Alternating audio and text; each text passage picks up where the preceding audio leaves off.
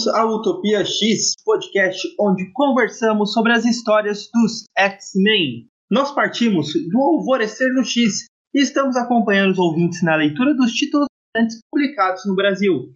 E faremos isso sem deixar de rememorar dias de um passado esquecido, com episódios sobre diversas fases da cronologia mutante, catalogando a longa e complicada linha de publicação X da Marvel, para que um dia, quem sabe, possamos servir como uma enciclopédia em áudio para os fãs de X-Men. Se você não for por aqui, confira também nossos outros episódios e também não se esqueça de mandar o seu amor ou toda a sua insatisfação para a gente através dos nossos perfis nas redes sociais.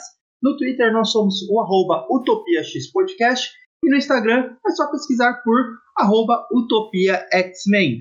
Você também pode mandar a sua mensagem por e-mail para utopiaxmen.gmail.com Lembrando que X-Men é sem traço e tudo junto.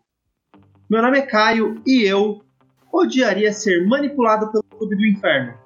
Não porque eles são vilões e fariam coisas terríveis comigo, mas teria que me vestir como se eu fosse da alta nobreza do século XVIII.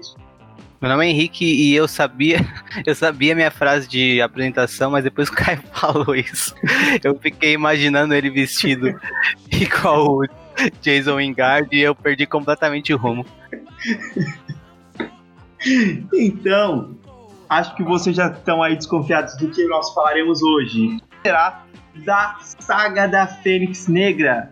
Isso é uma sequência da nossa série de episódios sobre a Claremont, que nós começamos lá no episódio 9, onde falamos sobre a segunda gênese dos X-Men. E depois, no episódio 15, nós falamos sobre a saga da Fênix, né, a saga Origem da, da Fênix dentro da, da Jean Grey.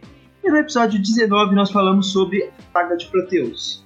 Então hoje, a saga da Fênix Negra, nós falaremos sobre as edições 129 até a edição 137 de Fabulosos X-Men. Então, uh, fazendo uma breve retrospectiva né, do que rolou antes da saga da Fênix Negra, uh, e, claro, você deve saber, você que está ouvindo a gente deve saber, porque você deve ter lido tudo e deve estar tá escutando nossos podcasts. Eu tô tipo o professor falando, perguntando se a criança fez dever de casa, tá ligado? Mas só para retomar o fio da meada, lembrando que a, a Jean Grey quase morreu, né? Ou morreu uh, num acidente em Uncanny X-Men 109, né? E aí ela ressurge como Fênix ali, né? Com poderes muito maiores do que ela tinha anteriormente. Ainda assim, ela estava usando os poderes de telecinese e telepatia, mas numa potência muito maior, né? E a, o, o, ápice dos poderes dela foi então na saga da Fênix, quando ela uh, evita que todo o universo morra, né? Só isso que ela fez. Ela evita a destruição de todo o universo quando o Imperador Shiar uh, queria o poder do, cristal no ecrã. E depois disso tem toda a fase que a gente resumiu e comentou aqui no episódio sobre a saga de Proteus, né? Onde a gente vê os X-Men se separando em dois grupos. Uh, e um, o Ciclope e seu grupo pensando que a Jean e o Fera tinham morrido, o Fera e a Jean e o Professor Xavier pensando que eles tinham morrido. Tudo isso acontece durante muitas edições para no final chegarmos à saga de Proteus, que é exatamente antes da saga da Fênix Negra, quando eles se reúnem, percebem que estão todos vivos, enfrentam o Proteus e aí enfrentam o Proteus na ilha Moir, uh, derrotam o Proteus e acaba assim a saga de Proteus, é onde a gente parte para a saga da Fênix Negra, né, com eles deixando a ilha Moir para voltar aos Estados Unidos, né? E aí lembrando, o professor Xavier nesse período todo ele estava no Império Shiar com a Lilandra, uh, meio que boladinho lá, né? Porque ele não era mais o centro das atenções, a Lilandra era super poderosa e ele era tratado como algo inferior para os habitantes de Shiar, por se tratar de um terráqueo e tudo mais. E nesse período no Império Shiar ele ficou meio que largado assim pela Lilandra, que tinha muitas uh, coisas para fazer como imperatriz, né? E não podia dar muita atenção para ele. E ele estudou bastante da história do Império Shiar. E isso vai ser importante também para a saga da Fênix Negra em algum ponto. Então é legal lembrar, né, que o Professor Xavier não estava com os X-Men, ele vai retornar aqui no começo da saga da Fênix Negra, e o motivo dele retornar é justamente a Jean Grey, né, ele, ele uh, diz isso, né, é o que motiva ele uh, a voltar à Terra, ele está preocupado com a Jean, se ela é capaz ou não de controlar os poderes novos de Fênix dela. E assim, é, acho que é isso que a gente tem para rememorar do que veio antes, para começar a saga Fênix Negra com um contexto legal, né? Daí para frente é só os resumos e nossos comentários. É, eu só queria fa falar um, um, ponto também, que quando você pega para ler essa primeira parte do arco do Chris Claremont, você vê claramente, né, ele começa a escrever X-Men lá na edição 94, né, que, de Fabulosa X-Men, que é a revista que, que veio a se tornar o que nós chamamos de Fabulosa X-Men, e essa, essa saga, né, ela termina na edição 138. E são praticamente aí quase quatro anos que o, que o Claremont escreveu X-Men, né? Se você pegar que era uma mensal, são quase quatro anos que ele escreveu. E você percebe muito dentro da escrita que todo esse primeiro arco, que quando ele começou a escrever, ele planejava muito para chegar nesse momento. Então, por, por isso que eu acho que essa saga ela é tão bem polida e, e tão bem é, aceita pelos fãs de X-Men e lembrada até com, com carinho, apesar de, de às vezes em, em, alguns pontos ela, estar ela está um pouco datada, ela é lembrada com muito carinho por causa disso, né? Porque vocês vê que esse é o primeiro ponto de virada ali dessa primeira fase durante tantos anos aí que o Claremont teve à frente do, dos mutantes. Bom, a partir daqui, a, a gente vai fazer resumos para rememorar a história com vocês e cada fim do resumo comentando as Serão quatro blocos. No primeiro, nós falaremos de, de Fabulosos X-Men da 129, 130 e 131. No segundo, as edições 132, 133 e 134. Depois, no penúltimo bloco, nós falaremos sobre a 135 e 136. E ainda teremos um último bloco, só para comentar no final da edição, 137, que merece ali um bloco separado. Isso, aí só para só para deixar claro também que uh, em alguns lugares a saga da Fênix Negra inclui também a edição 138, né? E eu até entendo por que inclui a edição 138, porque ela funciona legal como um pós-fácil, algo do tipo, um epílogo, melhor dizendo. Uh, mas a gente aqui não vai tratar da edição 138 no episódio de hoje, né? Uh, a gente vai até comentar no finalzinho, mas uh, a 138 é uma edição que vale a pena ser abordada em outro momento. Então a gente vai fechar realmente no, na 137 e em um episódio futuro a gente aborda a 138. A história começa na edição 129, com os X-Men partindo da Ilha Moore rumo a Nova York, após os acontecimentos da saga Proteus. No caminho, Ciclope e Jean conversam com calma e Ciclope conta a Jean como se sentiu quando pensou que ela havia morrido. Eles se resolvem e se beijam, e o que Ciclope ainda não sabe é que há outro homem ali na, na mente da Jean. Jason Wingard. Mas a Jean também ainda não entende bem o que está acontecendo. Chegando na Mansão X, os X-Men se deparam com o Professor Xavier, que retornou para a Terra após passar um período ali com os Shi'ars, né, lá no, no espaço, no espaço na, do Império Shi'ar. Xavier volta a ser o líder dos X-Men, desaprovando a maneira como Ciclope comandava a equipe.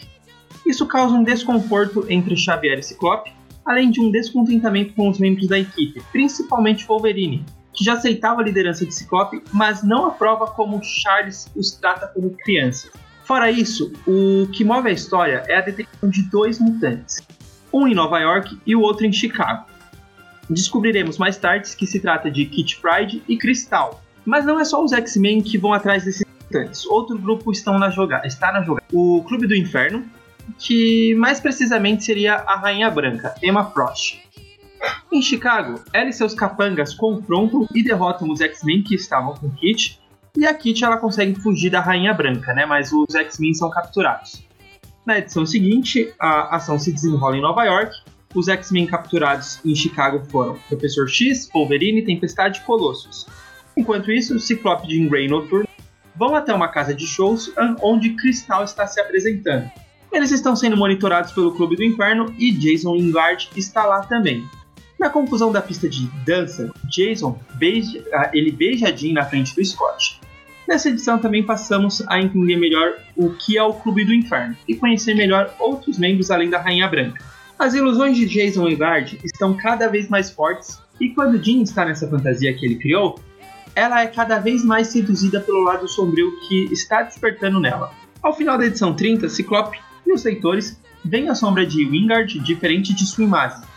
O leitor mais fanático já sabe que a essa altura se trata do Mestre Mental, personagem que apareceu lá durante a primeira gênese dos X-Men, era um dos vilões da Irmandade de Mutantes do Magneto. Ciclope, Fênix, Noturno e Cristal conseguem derrotar os capangas do, do inferno e saem dali rumo a Chicago.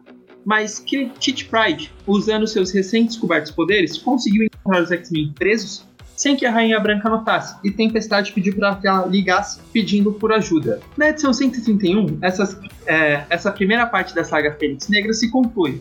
O grupo de Ciclope resgata Kit Pride para então resgatar os X-Men, e ao final há um confronto entre Fênix e Rainha Branca, Jean Grey versus Emma Frost. A Fênix vence e Emma aparentemente morreu por seu esforço final para tentar vencer a Jean. Nessa edição também vemos Scott se preocupando cada vez mais com Jean e como ela usa seus poderes. Cristal se aventurou com os X-Men aqui, mas ao fim decidiu que a vida de um super-herói não é para ela. E a Kit Pride por hora ficará com os pais. Jean, inclusive, usou seus poderes para fazer com que os pais de Kit se acalmassem quando eles estavam enfurecidos com os X-Men por terem desaparecido com sua filha. A edição termina com Ciclope Tempestade conversando sobre Jean e sobre o medo que sentem dela estar se tornando algo maligno. Temos aqui o fim do primeiro bloco. O que, que você tem a falar dessa primeira parte? Ah, cara, a primeira coisa que eu queria puxar para nossa conversa é as duas mutantes que são detectadas e os X-Men vão atrás nessa edição, né? A Kit Pride e a Cristal. É a primeira vez que isso acontece na fase do Claremont, né? Uma detecção de um de, de novos mutantes e os X-Men indo recrutar eles. Um, a Kit Pride, inclusive, dá pra se dizer que é a primeira criança, assim, né? Ou a, a mais jovem a ser recrutada pelos X-Men até então. Tirando ela, teria sido o, o Homem de Gelo, né? Ou, ou a primeira gênese toda, considerando que eles tinham 16 anos, acho que o Homem de Gelo tinha 15. Um, mas a Kit Pride aqui já aparecendo como uma figura bem jovem, né? Então aqui a gente já viu uma, uma. Acho que de toda a história dos X-Men deve ter sido a figura mais infantil, assim. É, mais ah, nova até que os novos mutantes quando eles entraram pra equipe. É, então. a gente vai ter jubileu mais pra frente, né? Mas acho que. Uh, acho que a Kit Pride ainda era mais jovem aqui, mas não tenho certeza. De qualquer forma, é bem legal ver uh, essa personagem infantil aqui e bem caracterizada, né? Às vezes eu acho que muitos escritores pesam a mão quando vão escrever crianças ou uh, adolescentes mais jovens assim e fica uma coisa muito caricata. E, a, e aqui beira o caricato, só que eu acho que é um caricato bem, bem feito na, na Kitty Pride, que ela, ela é uma criança, mas ela não é infantiloide, sabe? Ela tá assustada, mas ela consegue se controlar e ajudar. É bem legal ver a, toda a participação dela aqui. E, e a Cristal também é legal, né? Eu não gosto tanto assim da Cristal, tem vários fãs. Uh, muitos leitores de X-Men adoram a Cristal, principalmente Perdemos leitores 50, dos anos 80, né? 50 ouvintes de 50. então, eu amo a Cristal como, como conceito. Eu acho incrível, mas eu não, eu, eu não acho que ela é tão Uh, bem explorada durante toda a cronologia X, sabe? E nessa história eu acho que, por mais que ela literalmente brilhe, quem brilha é a Kit Pride dos dois mutantes novos, sabe? Uhum, sim.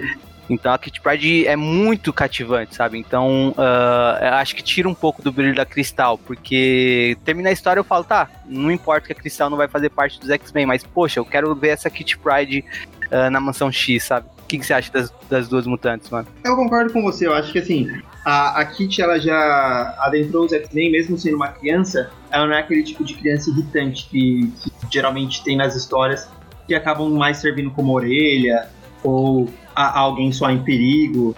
Ela não, ela é corajosa, ela é curiosa. E para quem tava lendo X-Men nessa época, provavelmente tinha esse tipo de idade, poderia se imaginar como a, a Kit Pride ali nas histórias, né? Diferente da Cristal, que eu acho que foi uma coisa mais na, na onda que tinha de disco da época, né? Disco eu digo discotecas. E a Cristal tava ali mais para talvez ali para um público mais velho, né? E acho que a Cristal ela teve um, um lance de ter ela aparecia mais em outras revistas da Marvel do que nos próprios X-Men, mesmo sendo uma mutante. Eu acho que ela até chegou a ter uma revista solo dela, é, não tenho certeza disso, mas teve filme da Cristal, filme animado, era, é, era muito explorativo nessa aí para o pessoal das discotecas. É, sim, tem uma, tem, uma minissérie famosa dela no. Logo, acho que um pouco tempo depois dessa primeira aparição dela. E se eu bem me lembro, ela foi a primeira X-Men a ganhar um. É, a primeira mutante a ganhar uma minissérie solo. E acho que mesmo antes do da minissérie do Wolverine ou da, ou da. Tem várias minisséries durante a fase Claremont, né? Mas acho que a, Cristal, a da Cristal foi a primeira, se eu bem me lembro. E outra coisa que eu queria comentar. Ah, eu, eu, só pra fechar o lance da Kit, é, isso tudo que você falou eu concordo, e ela também tem muita personalidade, né? Acho que dá pra, dá pra falar isso, ela tem personalidade, parece que ela é, uma, ela é uma personagem muito viva, sabe? Não parece que ela tá sendo escrita, parece realmente que eu tô vendo uh, alguém aparecendo de forma orgânica na história. E isso dá uma profundidade grande a esse primeiro, essa primeira parte da, da saga da Fênix, né? E é legal ver uma aventura que tá em primeiro plano, e enquanto essa aventura tá em primeiro plano, a, a história principal, né, que é da, da Jean uh, sucumbindo aos poderes da Fênix, uh, por influência do, do, do Wingard, né, uh, ela continua se desenrolando, né, o Claremont desenrola a história principal, enquanto faz uma, uma aventura bem legal em três edições pro, pro leitor acompanhar.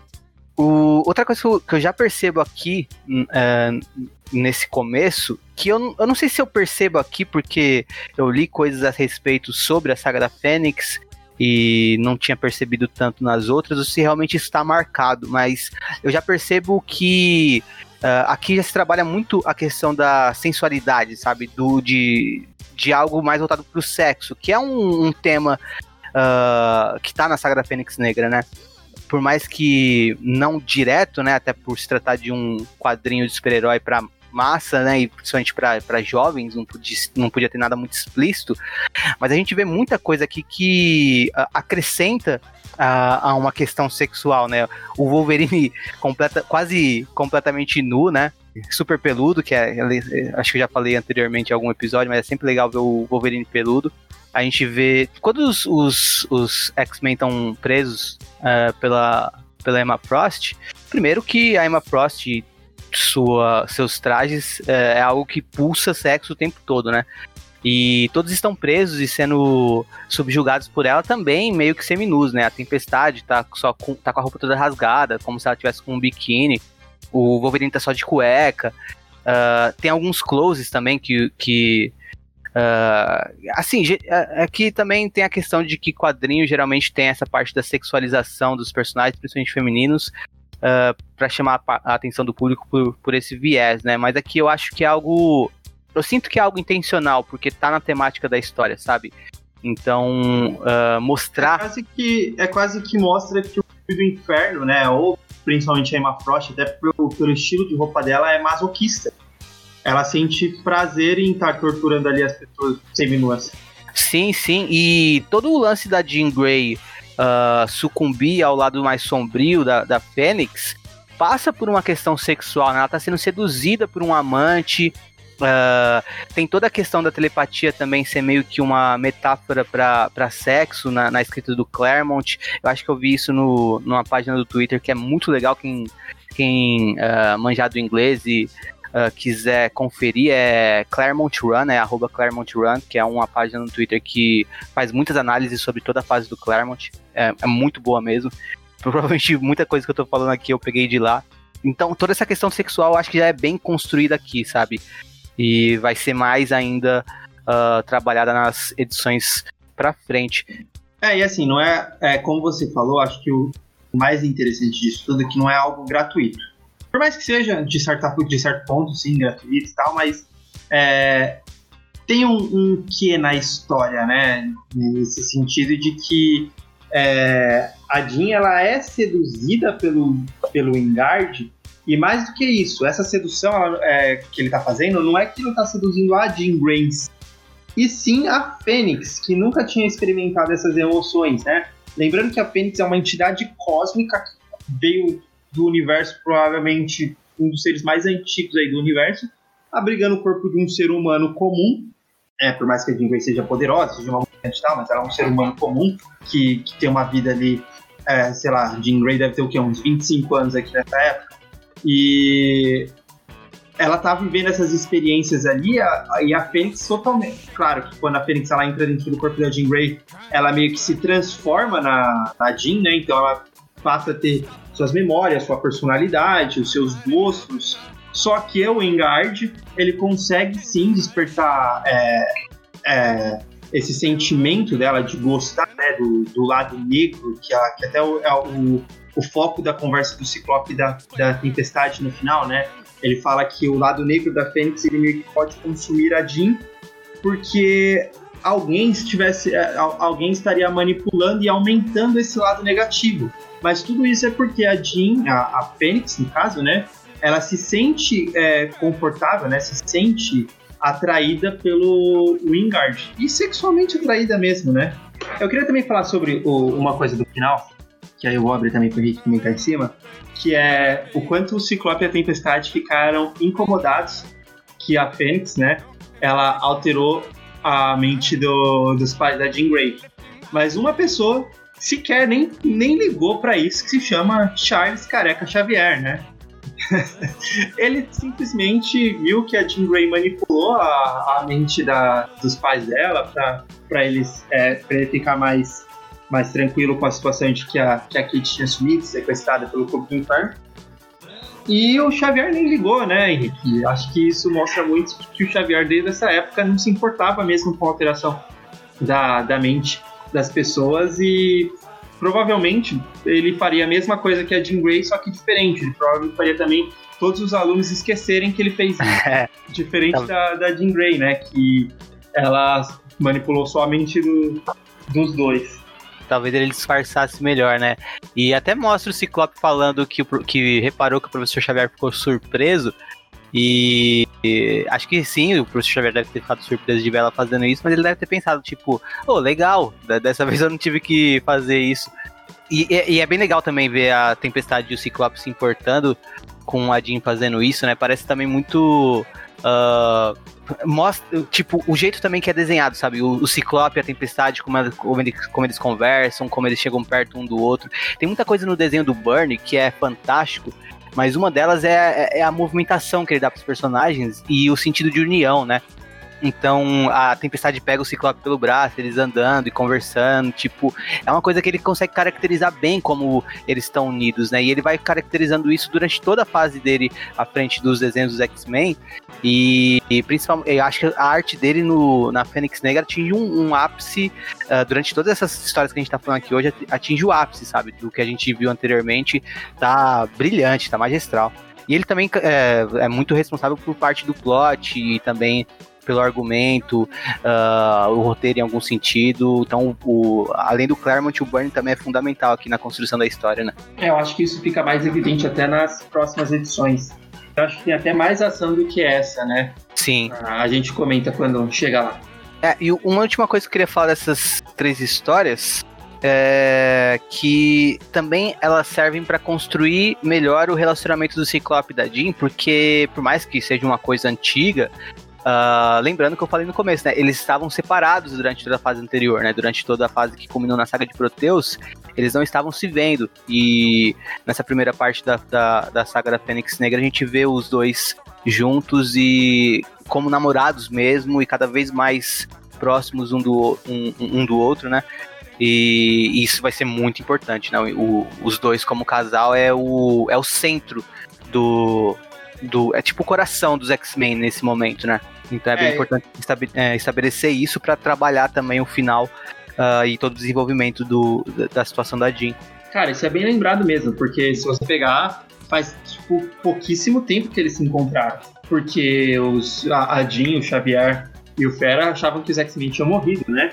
E eles voltam a se encontrar lá na Ilha Amur e já logo tem que lidar com o, o Proteus. E assim, devia fazer o quê? Uma semana, no máximo ali, aqueles duas semanas, que eles ficaram ali na mansão X. É, o, o encontro. É, o, o, a passagem de tempo durante a saga da Fênix Negra, ela tá quase totalmente dentro das páginas mesmo, né? O que a gente. É, tem pouquíssima coisa que acontece fora de cena, né?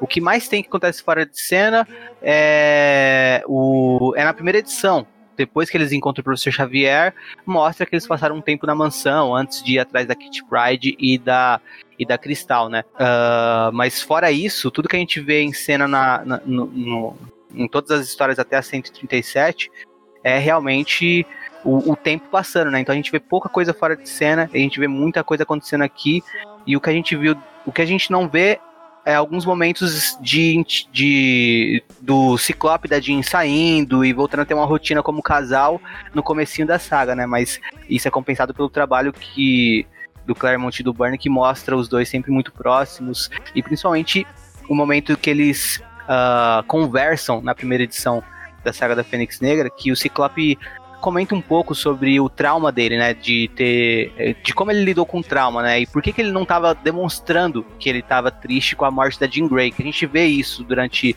a, a, as histórias posteriores à saga da Fênix e antes da, do, da saga de Proteus, a gente vê que o Ciclope. Que a Jean morreu. O Ciclope viu a Jean morrer, né? Assim, para ele. E ele não reagiu como ele reagiu quando a Jean parecia ter morrido na, é, ao se é, pouco antes de se transformar em Fênix pela primeira vez, né? E a gente, e o leitor e o próprio Ciclope estranhavam, né? Por que, que o Ciclope não tá devastado com a morte da Jean? E aí se explica nessa primeira cena da primeira parte do, da saga da Fênix Negra que o Ciclope fala pra Jean, olha, uh, eu, eu, eu, não, eu não conseguiria me recuperar de te perder. Então eu, eu bloqueei sentimentos de mim mesmo porque eu não podia lidar com eles. Se eu lidasse, eu ia quebrar. Eu não podia quebrar porque eu tinha que liderar os X-Men e uh, eu precisava manter são. Por isso que eu não consegui entrar em contato com esses sentimentos. Mas te perder seria devastador para mim, sabe? E a gente vai ver que o Ciclope estava sendo sincero mesmo quando uh, quando a gente lê a 138, né? Mas enfim, é, é, bem legal toda essa questão emocional e do relacionamento dos dois ser tão bem construída, porque é isso que dá a alma para essa história, né? A alma da história tá no relacionamento dos dois. E a história ganha muita força, muito poder com, com isso sendo bem construído. Senão ia ser mais uma coisa de ação, que é uma coisa que hoje em dia Uh, não se perde muito tempo construindo esse tipo de relacionamento entre personagens e histórias em quadrinhos, né? Eu acho que isso é uma falha dos quadrinhos hoje em dia que o Claremont não tinha, que é ele realmente construir a alma dos personagens, né? E isso tudo a gente vê na saga da Fênix Negra, no, principalmente no Ciclope Codin. A segunda parte da saga da Fênix Negra começa na edição 132. Ciclope leva os X-Men até a mansão do Anjo, no Novo México, e o professor Xavier estranha o fato do Scott estar planejando ações sem consultá-lo, né? Uh, lembrando, o Ciclope leva eles até a mansão do Anjo logo depois que eles partem de Chicago. Depois que o Anjo conta a Ciclope sobre o Clube do Inferno, dizendo que ele mesmo é um membro, uh, só que não costuma fazer parte da coisa toda, né? Ele herdou o título uh, do pai dele, né? Que era um membro também. E aí a gente descobre um pouco mais sobre. Começa a descobrir um pouco mais sobre esse grupo, né? Esse Clube do Inferno que não é explicado logo de cara o que é, né? É um mistério que vai se desenvolvendo, aos, que vai se revelando aos poucos, e aqui a gente já começa a ter uma ideia, uma noção melhor do que eles são. E daqui a pouquinho o Caio vai explicar melhor também isso que ele sabe falar melhor de gente rica. Agora. O plano do Ciclope, então, é o de ele, Jim, Colossus e Tempestade adentrarem o Clube do Inferno uh, numa festa que vai ter lá, né? Com nomes falsos, com convites que o Warren providenciaria, para investigar e ver por que eles atacaram os X-Men. Enquanto isso, Noturno e Wolverine adentrariam o prédio uh, de uma maneira mais furtiva, né? Eles iriam pelo esgoto. Importante também mencionar o momento que Scott e Jean um, meio que aprofundam sua conexão amorosa, digamos assim, né? E vai ser importante esse momento quando soubermos de um detalhe desse momento mais à frente. Mas é um momento que o Ciclope tá conversando com o anjo e a Jean interrompe e manda o anjo embora e eles ficam ali numa das montanhas do Novo México. E eles têm um momento que fica muito claro que eles transaram ali, né? Para alguns leitores é inclusive o primeiro momento que eles transam. Uh, mas acho que isso não vem ao caso, mas é o primeiro momento em cena que aparece uma menção direta aos dois uh, tendo relações sexuais, né? E é um momento que vai ser importante para a saga também, mas depois a gente comenta mais sobre isso. Enfim, na festa do Clube do Inferno acontece o seguinte: o Wolverine e o Noturno se dão mal, o Noturno é capturado, o Wolverine é derrubado, uma baita queda. E quanto aos mutantes infiltrados como, como falsos convidados, né, o Mestre Mental mostrou que seu controle sobre a Fênix já era absoluto e faz com que ela ataque o Ciclope, enquanto Sebastian Shaw derrota a Tempestade de Colossus. Uh, Caio, como que você explicaria o Clube do Inferno? Cara, a coisa mais bizarra para mim é que a primeira vez que eu pesquisei sobre o Clube do Inferno, eu encontrei que o Clube do Inferno foi uma, foi um, uma organização que realmente existiu na realidade. Provavelmente as pessoas eram super ricas e se encontravam para fazer suruba. É, já dentro do universo Marvel, é uma organização que faz parte dos, da, das pessoas mais ricas dentro desse universo, como o Anjo mencionou, né? É, tem também o Tony Stark, Norman Osborn, Namor. São pessoas ricas, poderosas dentro do, do mundo que fazem parte dessa organização e que dão festas. E aí seria só convidados VIPs que servem melhores comidas, essas coisas. Mas, para a maioria, isso seria só o, o a, a, parte divertida da, da situação. Porém, tem um círculo interno que seriam os líderes do Clube do Inferno, que eles meio que se posicionam como peças de xadrez. Então, o líder supremo seria o Rei Negro, né? E temos um, um Rei Branco, uma Rainha Negra e uma Rainha Branca. Tem depois mais para frente vai vai essas, mas nunca fica muito claro quais são a, a hierarquia de poder. É certo que o Rei Negro e o, e o Rei Branco e a Rainha Branca e a Rainha Negra líderes da, da situação, né? Mas aí depois também tem bispos, cavalos, e cada um com seus é, com seus membros, né? Cada, cada, cada título com um membro. O, atualmente ali na saga da Fênix, e provavelmente durante todo o período de histórias dos X-Men, o Rei Negro é o Sebastian Shaw, né? O mutante tem o poder de absorver energia cinética, então se você soca ele, se você bate nele, ele vai ficando mais forte. Tem também o Leland eu não sei o sobrenome dele, ou se o Leland, se Leland é já o sobrenome dele, né? Mas o poder dele é aumentar a massa corporal da pessoa. Ele seria meio que um bispo de alguma coisa. Tem o Donald First, que é um, um cyborg. Ele seria o Rei Branco.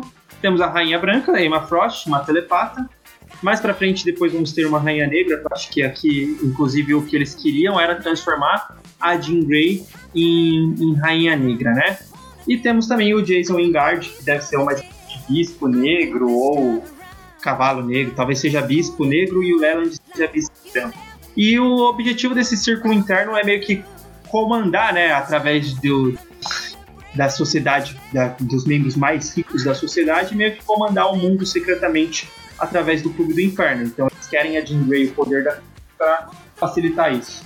Perfeito. Ainda bem que meu microfone tava no mudo porque eu rachei o bico quando você falou que era gente rica que se, se reunia para fazer suruba. É, e realmente, se você precisar, existia mesmo o inferno tá? no século XVIII e eu só imagino isso.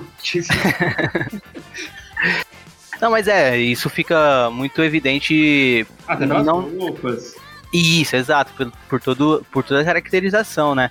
uh, e por como os convidados são servidos e tudo mais. Mas enfim, os X-Men são derrotados, né? Inclusive o, essa queda que eu citei do, do Wolverine foi justamente pelo é Leland, né? Que o cara do, da que consegue aumentar a massa, né, do corpo de alguém, ele aumenta a massa do corpo do Wolverine, ele cai por todo o prédio até chegar de, de novo no esgoto, né?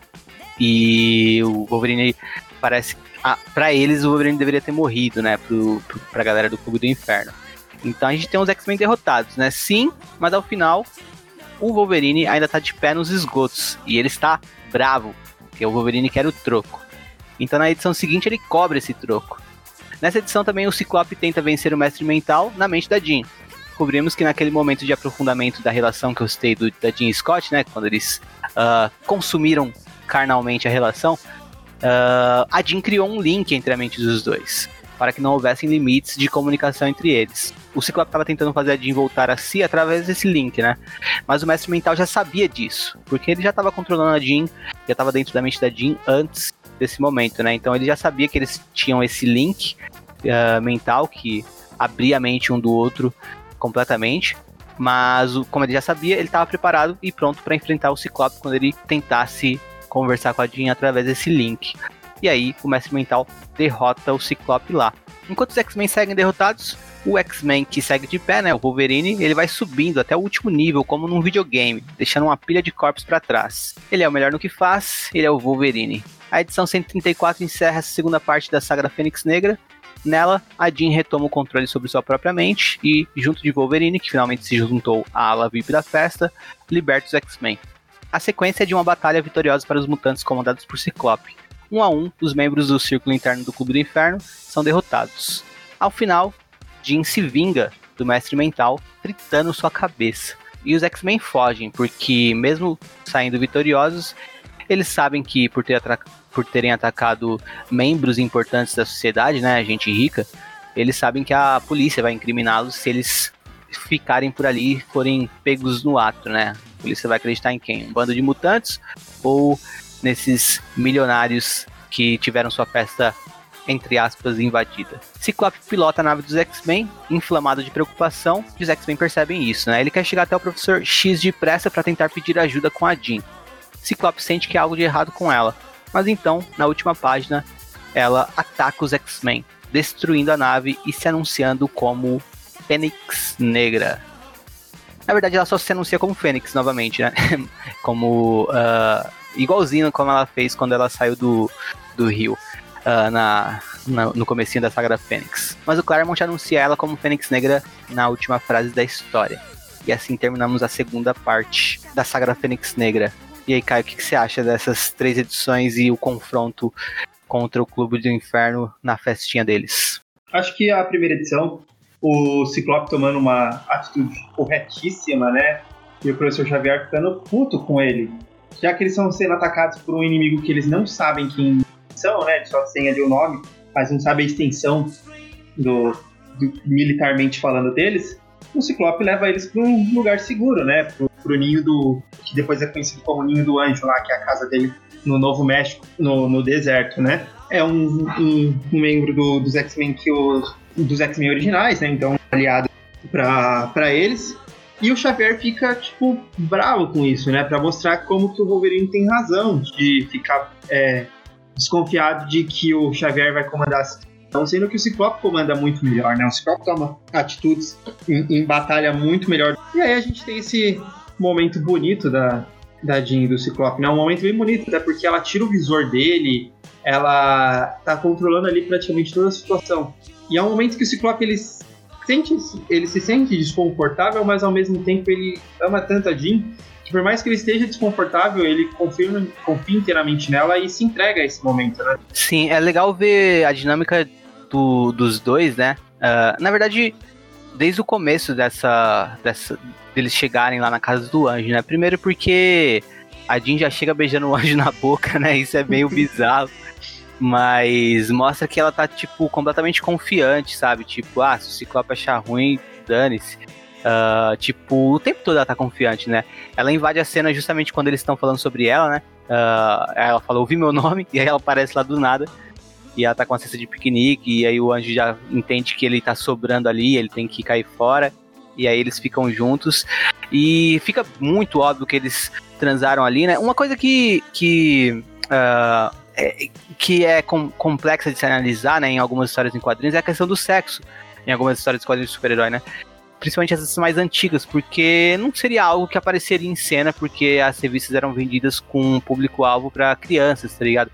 Quando, se eu me lembro bem, quando o Stanley chegou na Marvel, uh, o, o direcionamento, né, era era de fazer histórias para crianças entre 8 e 10 anos. E aí, conforme ele, a, a Marvel foi crescendo, as histórias avançando, eles foram mudando isso, né? E passou para uma faixa etária um pouquinho mais velha, 10 a 12 e assim por diante, né? Eles iam fazendo pesquisa de mercado também, vendo quem estava consumindo mais as histórias e coisas do tipo, né?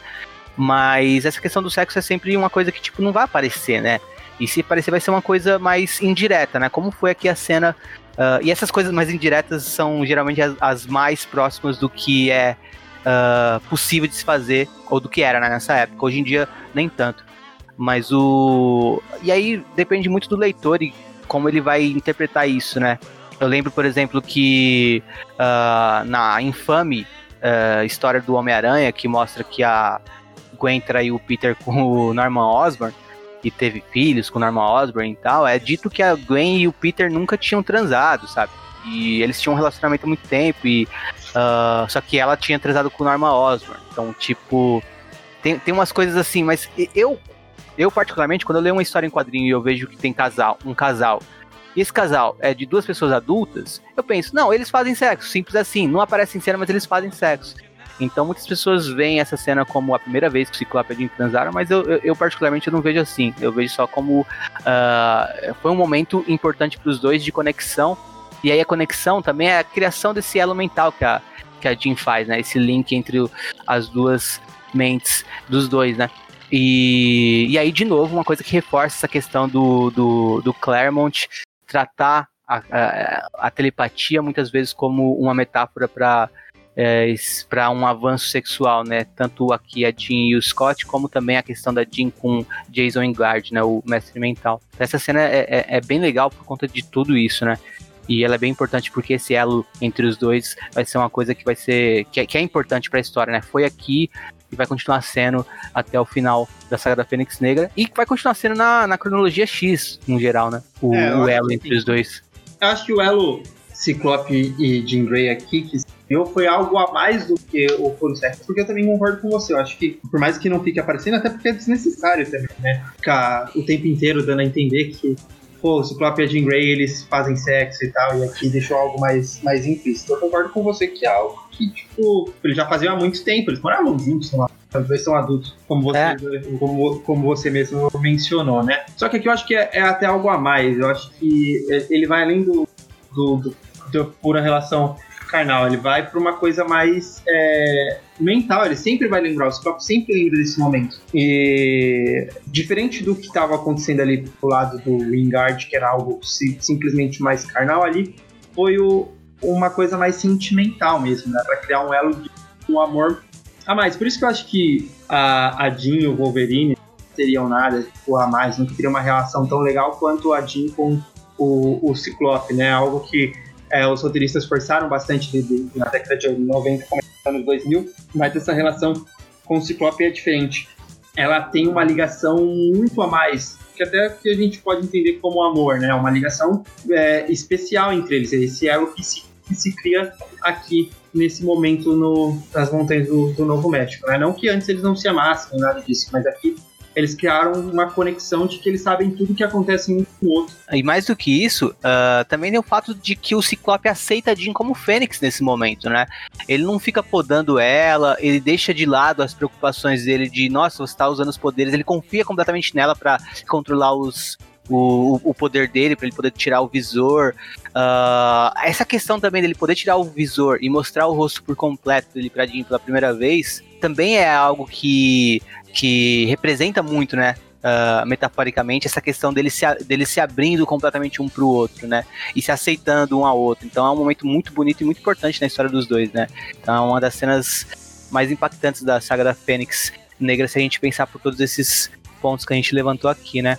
Outro, outro, ponto, outro ponto interessante é a Jean uh, atacando o mestre mental, né? Ah, mas na verdade vamos deixar isso por último, que eu quero falar do Wolverine. É, que, como que, você mencionou. É, eu acho que assim, seria legal a gente ir avançando mais ou menos na história, que aí a gente volta no momento que eles chegam lá no cubo do inferno, né? Novamente, o mestre mental, o Wingard, na verdade, Jason Wingard, chega beijando a Jean Grey e isso já automaticamente desperta para o século XVIII. Ela se imagina como é, uma mulher da alta nobreza do século XVIII, passa a se vestir aí com roupas masoquistas também, acho que até mais do que a da própria Emma Frost, né? E aí a gente tem o, os membros do Clube do Inferno, né? Exceto a Emma Frost, que na última edição a gente acreditava que ela tinha morrido, então é o Sebastian Shaw, é Harry Leland o nome dele, né? Lembrei. E o Jason Ingard, e Donald Percy, né? O Donald Percy é o único que não é mutante. Ele é um humano com é, partes biônicas, né? Então ele é meio que um cyborg. E aí a gente tem a, os X-Men derrotados, o Wolverine uh, jogado no esgoto, enquanto todos os outros são capturados, né? E essa cena dos outros capturados, é, ela chega a ser um pouco bizarra, né? Tem até a cena de que a Jean Grey, a, a Tempestade vai falar com a Jean Grey, e a Jean Grey se imagina como uma pessoa da alta no século XVIII, e vê a Tempestade como uma escrava, né? Ela bate até na cara da Tempestade, fala que ela não é amiga dela, ela é doida, até algo é, no sentido mais pesado ali da, da coisa, que, que é isso que X-Men é, né, cara? Se trata de situações muito pesadas mas do, com uma metáfora de, de super-heróis, né? É, o, é, essa cena com a tempestade ela é, é, bem pesada, né? E, inclusive, o que eu acho mais problemático dessa cena, uh, é, é, pra mim é o ponto mais problemático da saga da Fênix inteira, da saga da Fênix Negra inteira. E eu entendo ou eu acho que entendo a intenção do Claremont, né? Era de traçar a Jean Grey ali como um ser completamente maligno mesmo, né? Entregue aos próprios desejos e à própria sede de poder. E uh, indiferente quanto a qualquer tipo de outros seres humanos que não uh, lhe proporcionem. Uh, que ela, ela, trata pessoas como objetos porque ela tá só interessada na, no desejo imediato e no, uh, na consumação imediata dos seus desejos. Né? Então, essa eu vejo que é a caracterização que o Claremont tentou dar ali. É a questão mais problemática para mim que tem. Mas uh, tem um sentido né, no argumento do, do, do Claremont. E agora você ia, você ia passar pro Wolverine, eu acho, né? É, eu ia comentar aqui. Aí, no final, os X-Men estão ali capturados, né? Ciclope com aquele capacete também masoquista para impedir ele de usar Sim, total. E o. Ele tenta, né? fazer alguma coisa mais. Ele não é telepata, ele tenta enfrentar o. o ele tenta resgatar o elo psíquico que eles criaram com a Jean, mas o mestre mental tava lá já, né? Derruba o Ciclope, inclusive eles acham que ele. Que ele os, os X-Men acham que ele morreu. Mas a edição 132, terminando com o Wolverine, né? Que todos os X-Men capturados ali, o Wolverine no esgoto, puto da vida, que desenho bonito do John Byrne. Cara, acho que ele realmente é, como personagem favorito dele, né? Como personagem canadense, ele canadense, acho que ele se esforçou nessa, nesse último quadrinho né, da, da página, né, falando que eles fizeram que melhor podia, agora é a vez dele. Ele levantando do esgoto puto da vida, né? Que imagina o cara cair, sei lá quantos, quantos andares, e ele nas edições seguintes subindo, andar por andar, é, às vezes silencioso, às vezes é, não na, na base da porrada mesmo bruta, até chegar na, na edição 134, em que é um momento em que a Jean tá meio que despertando, tá libertando o Ciclope e ele invade a, a, a porta assim, com, com vários guardas segurando ele. É, é, é maravilhoso.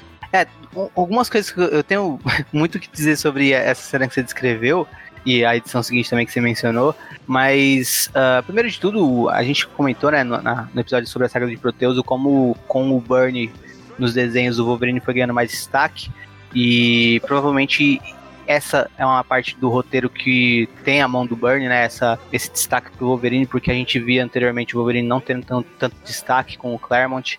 Uh, e essa cena final da, da edição 132, né?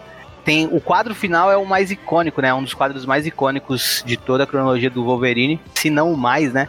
Que é essa que você descreveu ele levantando do esgoto. E geralmente se dá muito destaque a, a, a, esse último quadro mesmo, né? Mas antes dele tem outros quatro quadros acima, numa linha, né? Que mostra primeiro a água do esgoto subindo, né? E ninguém ali. Aí primeira mão, aí mostra depois a mão do Wolverine subindo da água, se agarrando a um cano. E ele puxando o cano para levantar. Eu acho bem legal essa, essa construção, né, lentamente do, do movimento do Wolverine para dar um impacto maior para a cena. Se a gente tira essa, essa, linha de cima, a cena não tem um impacto tão grande quanto com ela, né? Quando a gente vê uh, quadro a quadro e aí sim o quinto e último com o Wolverine maior levantando e falando isso que você falou que agora é a vez dele. E essa, esse é o momento que o Wolverine passa a ser um sucesso entre os fãs, né? Uh, aqui e na edição seguinte, né? Quando eu, eu, já sabia sobre essa história e sobre o impacto dessa história antes de ler ela, né? Uh, sobre o impacto dessa história na construção do Wolverine como um grande personagem. E eu esperava que a edição seguinte, até por conta do anúncio que tem no final dessa, fosse só Wolverine. E eu já vi gente falando que, era, que a edição seguinte é isso só o Wolverine uh, metendo pau em todo mundo do Clube do Inferno. Não é bem assim, né? Mas, uh, e aqui tá, tá, dito, né? Wolverine sozinho, né? Wolverine alone, na próxima edição. E aí chega na próxima edição, mostra o Wolverine, né? E, e atacando e tudo mais em vários momentos, mas a edição também mostra outras coisas, né? Mas eu acho que o, o, o que realmente uh, consagrou essa edição como a edição que o Wolverine se torna um grande personagem, a edição que eu digo aqui é a 133, né? Depois dessa cena final da 132.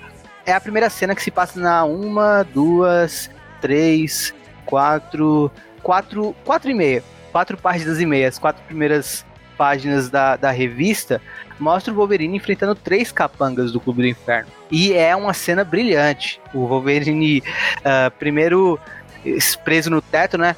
Estilo Matilda, para quem pega a referência de um filme que não tinha sido feito ainda. Uh, primeiro como Matilda segurando o prédio enquanto, no teto enquanto eles estão passando por debaixo. E aí ele pula e já começa a atacar. E aí, para mim, o ápice é quando é, atiram nele. E aí eu pensei. Primeiro eu pensei, né? Ah, que vão falar que o Wolverine tem fator de cura finalmente. Mas não, não falam ainda. É, falam só que o tiro pegou de raspão. E aí ele se finge de morto. Um dos capangas chega próximo dele, ele ataca ele. Aí fica um último capanga pra ir é, pra cima do Wolverine. né?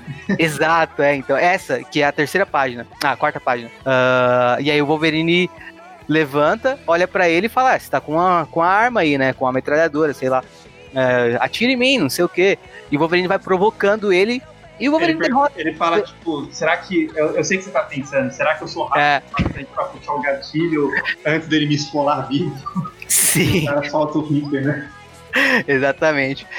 E, o... e aí tem a cena brilhante do Wolverine com as mãozinhas chamando ele, né? É um, o desenho é magnífico do John Byrne aqui. Você consegue, você consegue ver o Wolverine. É um desenho, é, é lógico, é um desenho de um quadrinho, tá estático, tá parado. Mas não tem como não olhar para essa página e não enxergar o movimento do Wolverine, levantando a cabeça e fazendo com a mãozinha, puxando, chamando o adversário, sabe? É brilhante.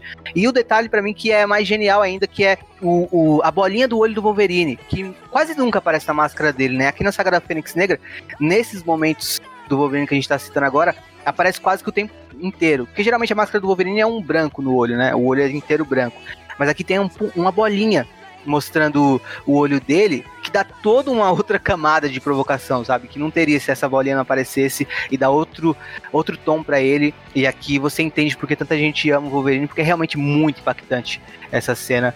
E eu, eu por exemplo, eu cresci com o Wolverine não sendo um dos meus personagens favoritos, de longe. Uh, eu tinha uma antipatia pro Wolverine, ainda tem um pouco em algum nível, mas uh, vendo em série animada, em X-Men Evolution, em, nos filmes dos X-Men, em revistas aleatórias que eu li antes de mergulhar na, na cronologia X, eu não, não, tinha no Wolverine um personagem que me impactava tanto, né? E aí, quando eu li essa, é, é, essa revista, eu falei, ah, ok, eu entendo o apelo do Wolverine, é realmente fantástico, dá pra, dá pra entender porque ele tem tantos fãs, porque aqui realmente ele... O John Byrne consegue transformar ele em algo, em algo impactante, é muito boa essa cena.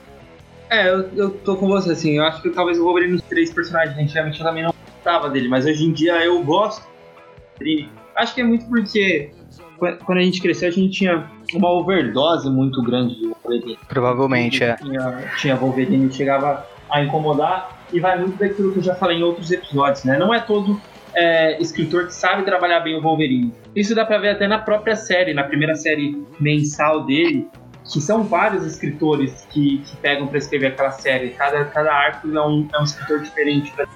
E tem vezes que ele tá legal, tem vezes que não tá. E falando especificamente aqui, né, o Claremont, claro, criou a personalidade do Wolverine, é, criou esse Wolverine como, como nós conhecemos hoje, né? E como você mencionou, essa revista é, é a revista que apresenta, cara, oi, eu sou o eu acho que o mais importante de tudo é que mostra o que a gente vai ver sempre do Wolverine, né? Que é um cara que apanha, apanha, apanha, e ele levanta e quando ele revida, ele revida mas extremamente rápido, extremamente forte, né? Até o Ciclope comenta isso quando eles estão. Quando o Ciclope está provocando ele na saga de Proteus para ele voltar, né? Que tava. É, ele estava assustado, né? O Wolverine ficou assustado depois dos poderes do Proteus e o Ciclope meio que provocou ele. O Wolverine atacou ele e quase rasgou no meio. E o Ciclope meio que comenta, ele é muito rápido, um movimento em falso e eu teria é, morrido aqui. E cara, o Wolverine tem 36 garras de 30 centímetros de puro adamante, que de acordo com o universo Marvel seria o universo, o metal mais é, duro da Terra, né? Sem contar que são garras afiadíssimas. Então assim, é, quando você pensa nisso, não tem como deixar de gostar desse personagem, né? A gente realmente deixa de gostar porque como eu falei, era uma overdose muito grande de escritores que não sabiam lidar com, com ele. Ah, outra coisa que eu queria falar também da ação, acho que isso acontece mais na, na edição uh, na 133. 133 ou 134? É 134, desculpa. Acontece mais na 134. Que é. Quando a Fênix ela volta ao normal, o, a Fênix ela liberta o primeiro, né? E o Ciclope com os braços presos. Se você reparar, o Wolverine chega lá derrubando a porta e é o momento que o Ciclope é, é solto pela Fênix. E aí o, o Ciclope, com os braços e as pernas presas, aproveitando do momento que o Wolverine foi distraído, ele derrotou o Clube do Inferno sozinho. Isso é uma coisa também que é, é legal de falar do Ciclope, porque pouca gente sabe o quanto que ele é um, um bom lutador e quanto os poderes dele são poderosos, né? Ele, em, sei lá, três páginas, você vê que ele já de, ele derruba, ataca o Donald Percy, é, acertando o capacete, né, que estava no rosto dele, liberta os outros X-Men, ataca o Leland, que provavelmente era o mais perigoso, jogando ele no, no meio da, da plateia, e aí o Sebastian Shaw fala: Ah, você. Qualquer, qualquer coisa que você fizer contra mim vai ficar mais poderoso, né? Eu vou ficar mais forte. E ele vai e acerta o chão. E aí o Sebastian Shaw cai também. Então, além de um lutador habilidoso na luta, né? Mostrar que o Ciclope é um lutador habilidoso, ele mostra que é diferente do Wolverine, que é mais instinto, ele é mais tático. O Wolverine já, inclusive, viu que o Leland caiu, ele pulou em cima do Leland, saiu, saiu da sala. Ele tava com mais vontade de, de se vingar do Leland do, do que até salvar os X-Men, né? Não, e ele também. O, o Wolverine uh, realmente ele é mais instintivo, mas aqui eu acho que ele teve um pouco de pensamento também. Porque ele pula em cima do Leland, porque o Leland pode fazer o peso dele ficar enorme. E ele faz isso instintivamente, né? Só que aí o Leland esquece que ele tá o Wolverine tá indo em direção a ele. Então todo o peso do Wolverine cai em cima do Leland. Por isso que ele sai. É, ele, ele cai da mesma forma que o Wolverine caiu, só que destroçado, né? E até é, dito que ele, talvez ele tenha morrido uh, mais na frente, mas aí depois a gente descobre que não, que ele só se feriu muito gravemente. Foi. Mas o aqui o Wolverine se vinga dele muito bem. E realmente, o Ciclope. O Ciclope é fantástico, nesse, mas às vezes não tem tanto destaque para essas coisas, né? É, isso que você falou, por exemplo, às vezes se perde no meio da história as pessoas prestam atenção em outras coisas, né? E, mas principalmente, num, num geral, né, para a opinião pública maior, assim, que não leu tanto quadrinho e que conhece Ciclope mais por outras mídias, o Ciclope é um personagem que foi muito destruído pelas outras mídias, né? E quando a gente for comentar alguns filmes dos X-Men, a gente até pode comentar melhor sobre isso, como que o Ciclope é muito visto por quem não lê quadrinhos como um personagem sem graça.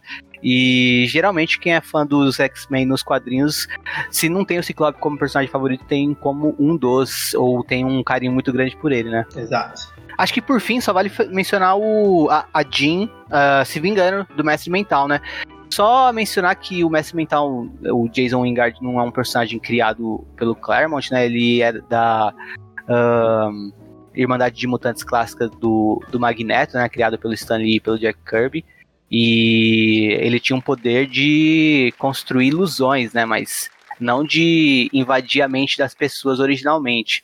E aqui nessa saga a gente vê que ele conseguiu uh, aumentar a extensão dos poderes dele a partir de um aparelho que a Emma Frost criou, né? A Emma Frost, como telepata, conseguiu criar um aparelho que fizesse os poderes dele uh, se estenderem para a mente da Jean Grey, para criar ilusões na cabeça dela e não só ilusões que, a, que ela possa, uh, podia ver ao redor dela, né?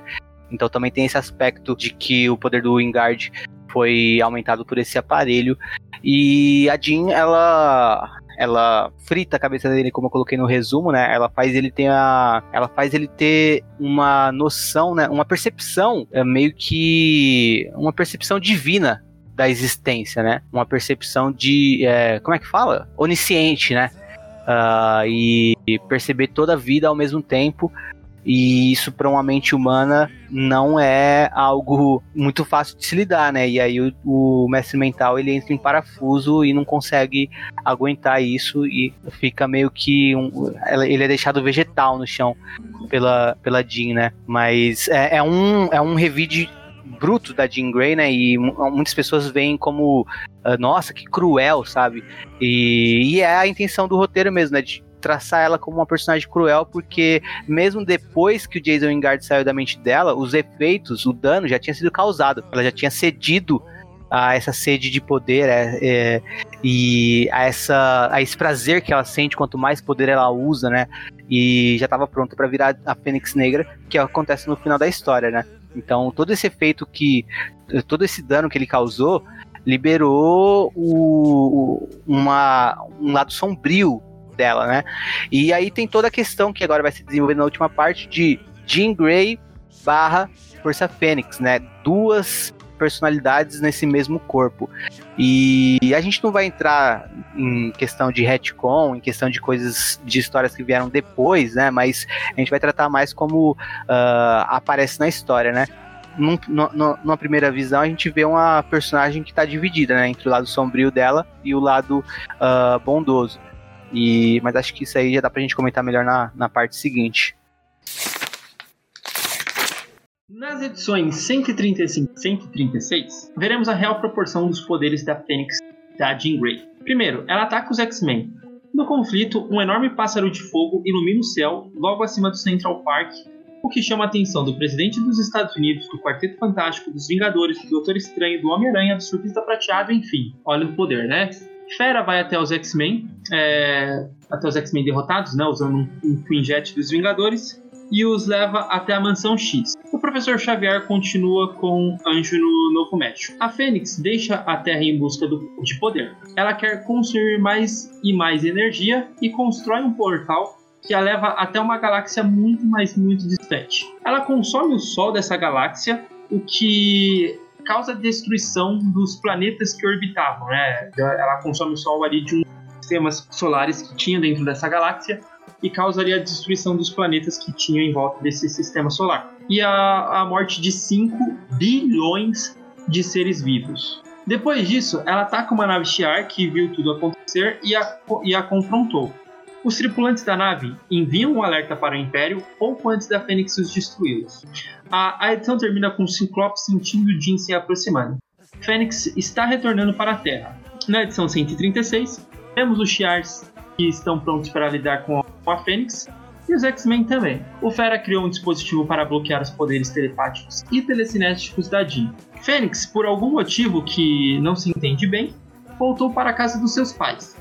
Lá estavam o pai da o pai Grey, né, e a, e a mãe Grey, é, John e Elaine Grey, se não me engano, e a irmã mais nova de Jean. Jean se descontrola na frente deles ao perceber o medo em suas mãos. Mas logo os X-Men chegam para enfrentar eles a enfrentam no quintal.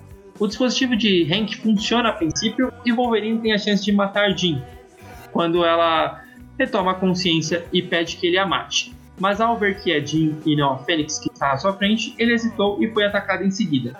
Com o plano fracassado, Ciclope aparece em cena e conversa com a Jean. Ele consegue fazer com que ela se controle e afaste o domínio do desejo do poder da Fênix. Mas então o Professor X, o Professor X chega à cena e ataca. Enfurecida, Fênix revida e numa batalha intensa, Fênix é contida. Entendemos depois que o Professor Xavier só conseguiu vencer porque a parte boa do, da Jean se juntou ao seu lado contra a Fênix.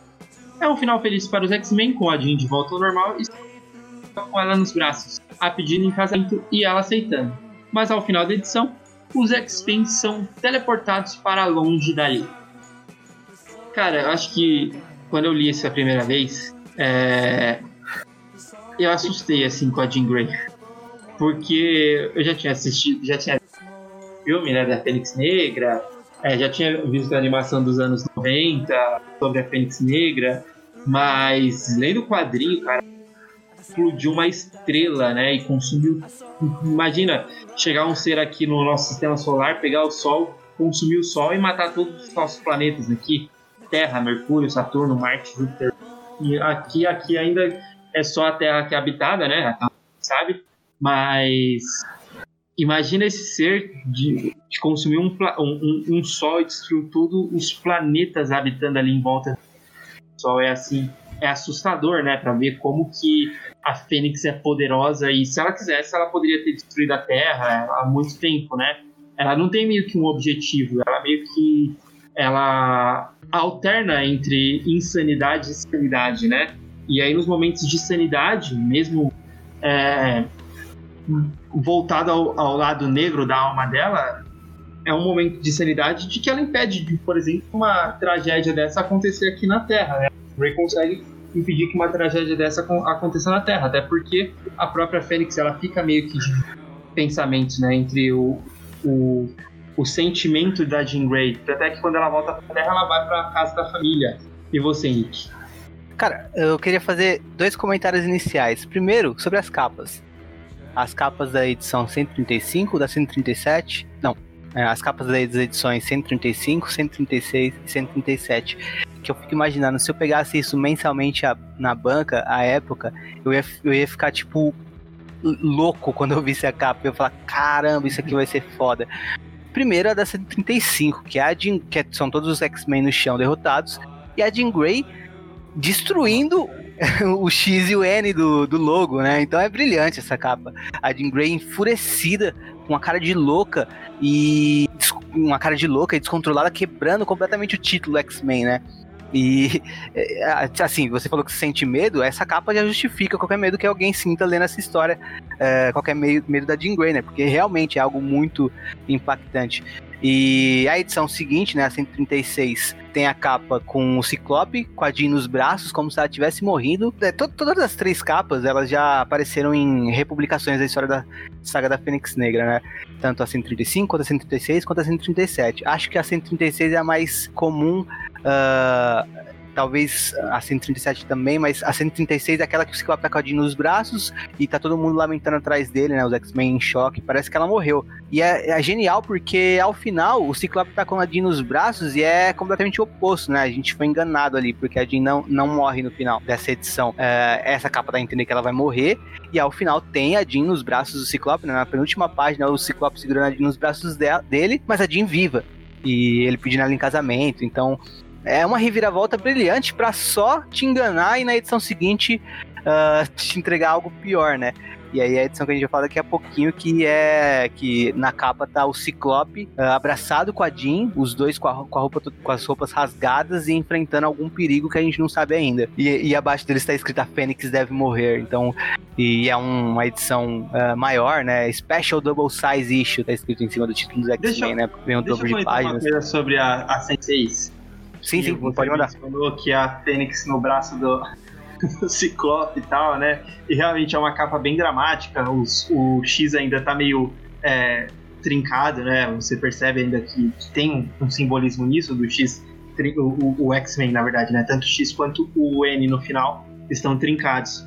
E aí é, você vê a capa, a perna do Ciclope tá aberta, né? E no, entre as duas pernas do Ciclope tá o Professor Xavier e os pais da Jean, né? E eu, eu perco a. Eu, eu saio da imersão da, dessa, dessa, dessa capa quando eu olho pro professor Xavier ele tá usando uma mantinha.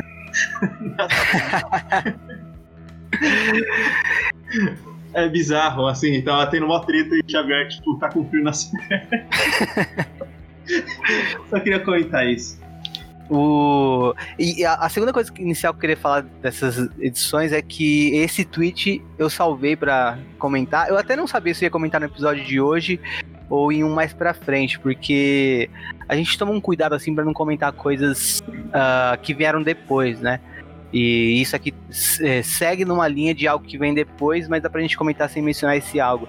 Porque o objetivo aqui é contar as histórias e comentar as histórias uh, da maneira que elas foram lançadas na época, né? Sem pensar no que acontece depois em outras publicações futuras.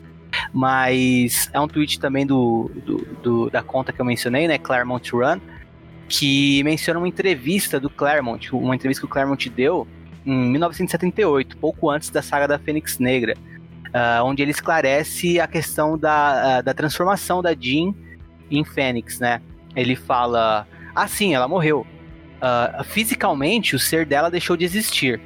Ela, foi, ela se converteu uh, de uma maneira em energia mental pura, que seria a Fênix, né? E nisso ela se reconstruiu. Então por isso ela tem uma visão única da vida, né? E, e aí nisso entra a questão da Fênix ser uma entidade, que o Caio falou de ser uma entidade experienciando sensações humanas, coisa que ela nunca tinha sentido antes. E tudo isso contribui uh, ah, para esse descontrole, né, dessa entidade nessa história ou da Jean como essa entidade uh, e sentindo as percepções dessa entidade nessa história.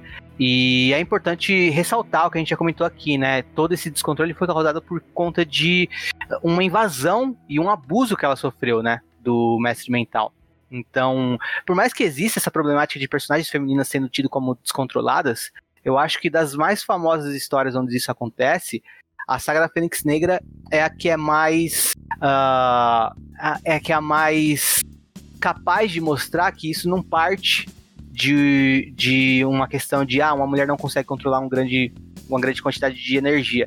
Algo que se perde nas adaptações, né? Principalmente dos filmes. E aqui a gente vê que, que não, não é uma questão de não conseguir se controlar. Inclusive, ela consegue se controlar ao final, na edição que a gente vai falar daqui a pouco, né? A questão foi que ela foi uh, abusada por outros homens que, pelo mestre mental, né?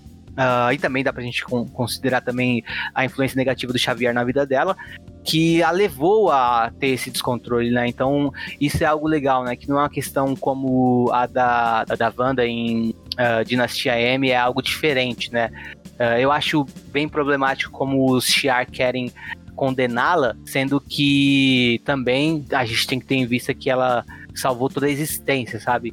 E não só os Tiar, né? Os editores da Marvel insistiram pro Claremont matar ela, porque eles não queriam que uma personagem que, que matou tantos bilhões de seres vivos continuasse como uma heroína fixa numa revista. Então tem tudo isso em conta. além de quando eu, como eu falei, né? Quando eu li eu senti medo assim. Também mostra um pouco ali, acho que também é legal comentar, que mostra um pouco do quanto que o Xavier é poderoso também, né? Como telepata. Por mais que a gente já, já tenha mencionado todas as problemáticas do, da extensão de uso desses poderes, né? Acho que mostra o, o cara, ele é muito poderoso ele conseguiu conter uma criatura milenar, né? Poderosíssima, um, destruir um sol. E telepaticamente ele conseguiu conter, né? Não conseguiu é, destruir nem nada, conter com a ajuda da própria Jean Grey, que também é uma incrível telepata. E isso mostra o, o quanto o, os dois são poderosíssimos, né? E de resto, acho que assim, eu não sei se eu gosto muito da, da aparição do Fera, né? Parece que é muito um, um um Deus Ex Machina que aparecia ali e deu errado, né? Que aparece do nada ali e fala: Ah, vou colocar um aparelho aqui. Eu, eu sinto nesses momentos, inclusive, que eu acho que falta um pouco de. Do, do, faltava, né? Isso na Marvel, dos eles meio que chegaram e conversar e falar: Cara, eu criei aqui um, um personagem muito poderoso e eu vou colocar um, uma aparição aqui do Quarteto Fantástico, dos Vingadores, para lidar com ele. Seria até mais interessante ainda colocar os outros personagens lidar com, com a Jean Grey, porque o que a, a, a Jean fez de destruir o Sol, voltar para a Terra e os X-Men saber o quanto que ela é perigosa, o quanto que ela tem potencial para destruir tudo, eles poderiam ter chamado os outros heróis, né? Isso só vai acontecer nos X-Men né, lá na saga da ninhada, um pouco antes da ninhada, que vem a, a, a irmã da, da, da Lilandra rapina pra Terra, fala que vai destruir tudo, e aí os, o Xavier vai chamar os Vingadores, e os Vingadores não é, é só para falar que ele chamou mesmo. Mas acho que é, eu, eu, até aceitaria melhor isso se ele falasse que tentou contatar os Vingadores ou Fantástico e eles não estavam lá, estavam ocupados, do que eles só foram confrontar a Fênix sozinha. Eu acho que falta um pouco dessa unidade nas histórias da, da Marvel para quando eles vão poderosos os próprios heróis meio que se, se comunicarem, né?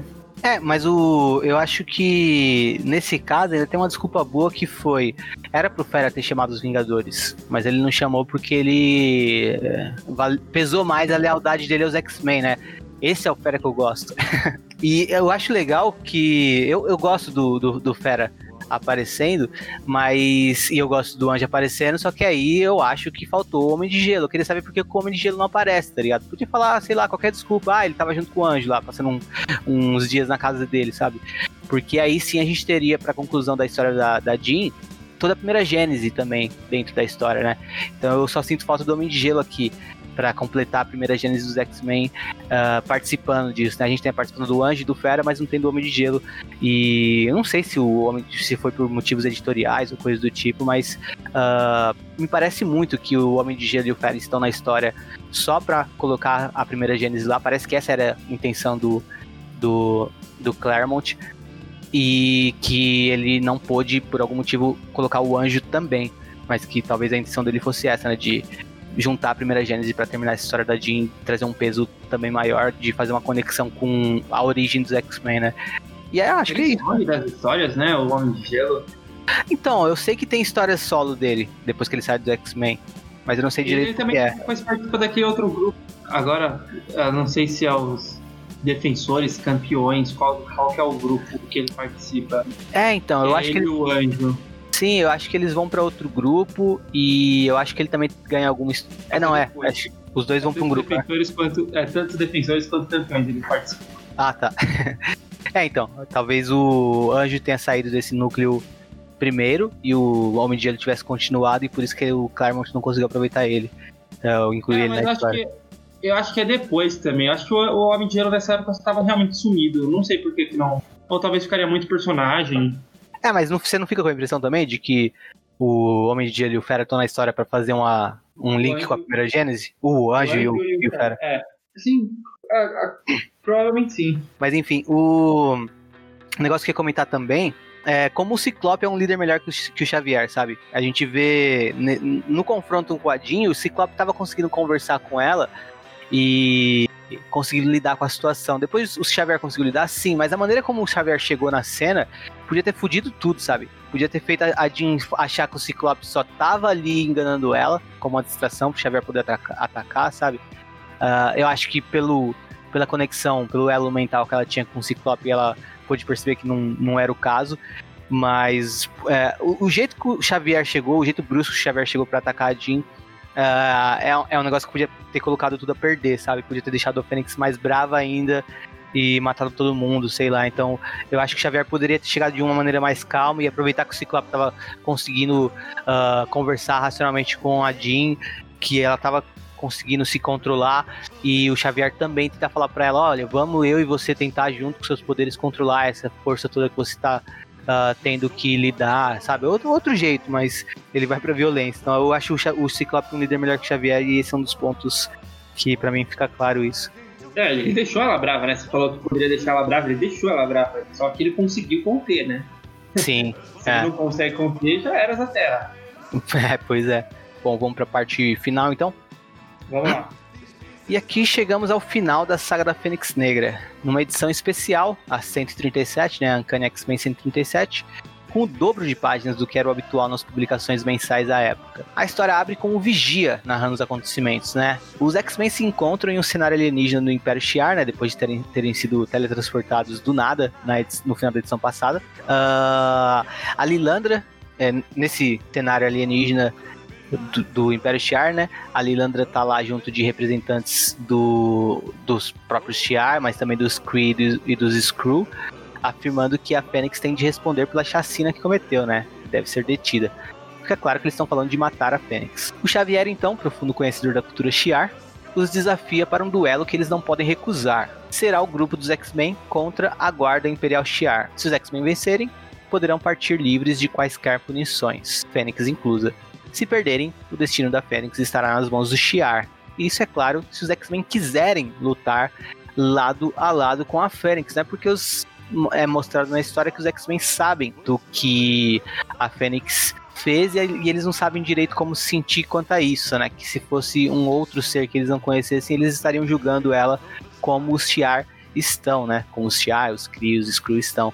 Mas se tratando de uma deles, ah, eles não querem deixar ela na mão, então fica essa tensão, né? De ah, eles vão ajudar a Fênix ou não. Eles têm um momento de preparação para a batalha, onde eles passam uma noite lá no Império Shi'ar. E ao final, no, no amanhecer do dia seguinte, o Ciclope chega até os X-Men falando: Eu não sei da decisão de vocês, mas eu estou com a Jean até o fim. E aí o Kurt, acho que é o Kurt, ele fala que todos decidiram que eles vão também lutar lado a lado da Jean. Então os X-Men vão sim apoiar a Fênix nessa batalha. Então os, os dois grupos eles são teletransportados para o lado azul da Lua, é o cenário onde a batalha será travada. Os X-Men se separam em dois grupos e logo os membros da Guarda Imperial, além de um representante Kree e outro representante Skrull, os atacam um a um. E um a um os X-Men são derrotados. Ao fim restam apenas Jean e Scott. Eles estão sendo atacados por todos os lados pelos rivais até que Jean volta a usar os poderes de Fênix, derrotando a todos. fazendo com que o professor Xavier acorde os X-Men derrotados para que eles avancem contra a própria amiga. Assim eles o fazem, liderados por Ciclope, que tenta conversar com Jean para que ela cesse o ataque de Fênix. Então temos o final. A Jean cessa o ataque de Fênix e diz que uh, ela tem de morrer, é a única forma. Ela corre para longe dos X-Men, o Ciclope vai atrás dela, ela, ela interrompe o Ciclope, né, impede que o Ciclope avance mais, e ela, e ela fala para ele do plano dela de morrer enquanto eles estão conversando. Ela aciona uma das máquinas que tem no lado azul da, da Lua e essa máquina dispara contra o seu próprio corpo. E assim a Jean morre. E o Ciclope presencia tudo em primeira mão e percebe o que aconteceu, né? Ele fala que uh, entende que era o plano da Jean o tempo todo. Desde que ela chegou ali, ela já sabia que ela iria se sacrificar e que ela uh, fez com que os X-Men a atacassem para que ela ficasse com o corpo exaurido e pudesse, quando essa arma fosse acionada para atingi-la, pudesse sofrer um golpe fatal e assim morrer. E assim termina a história com o Ciclope olhando para o vazio, que é onde estava a Jean Grey. E numa última página, o... voltamos a ver o Vigia. E o Vigia conclui a história dizendo Jean Grey poderia ter vivido para se tornar uma deusa, mas o mais importante é que ela morreu humana. E assim termina a saga da Fênix Negra.